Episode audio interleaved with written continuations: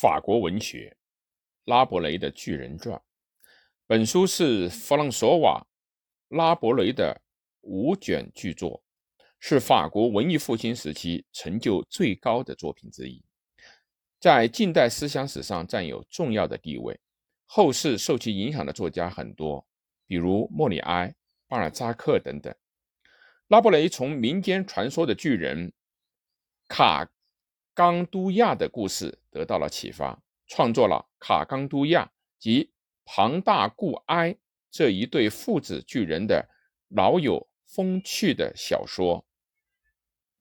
第二部是以巨人卡冈都亚之子迪波萨德王十分有名的庞大固埃的可怖而骇人听闻的事迹。与《勋业记》之名出版的书中的语言富有表现力，大胆泼辣，讽刺机智，使用了大量的俗语和俚语。拉布雷通过令人开朗而又愉悦的笑的滑稽故事，对中世纪阻碍信任人性、阻碍进步的权力文化及巴黎神学院进行了强烈的批判。第一部写的是巨人卡冈都亚的幼年时期。巨人国的王子卡冈都亚食量惊人，由于接受了中世纪的旧式教育，成了一个大傻瓜。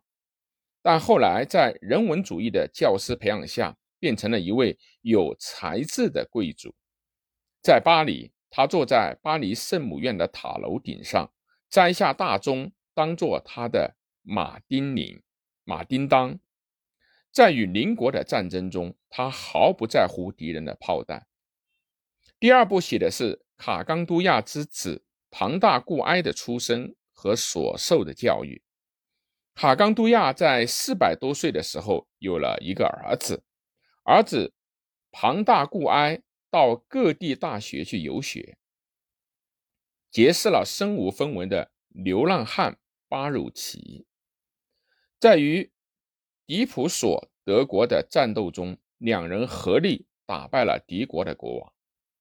书的第一、二部写的都是彪炳战功的故事，巨人父子的言行和其周围所发生的故事，使人们不断的为之发出快意的笑和爽朗的笑。作者在书中突出表现了自己的人文主义立场。第三部写的是另一个主要人物巴鲁奇关于婚姻问题的问答。巴鲁奇想要结婚，因此遍访巨人王、神学家和医生等各种人物，但没有找到答案。于是与庞大固埃一起乘船出海，去寻找神庭。第四部是航海故事，他们经过一些岛屿，在滑稽的情节中显示出了拉。伯雷的诙谐和博学。第五部中，航海结束，在神品面前听到了神的旨意，喝吧，大家饮酒。故事结束。文艺复兴的全盛时期，正是改变宗教的僵化、教会主义和形式主义横行的时代。主张下狱、火刑。禁书和禁锢思想及坚持神学院和教会的国王，也对回到圣经的福音主义和人文主义的兴起做出了响应和附和。这部小说对当时的制度进行了批判，被巴黎神学院宣布为禁书。拉布雷在第二部和第三部出版期间的十一年当中，一直保持着沉默。在第三部被查禁后，他便隐居了起来。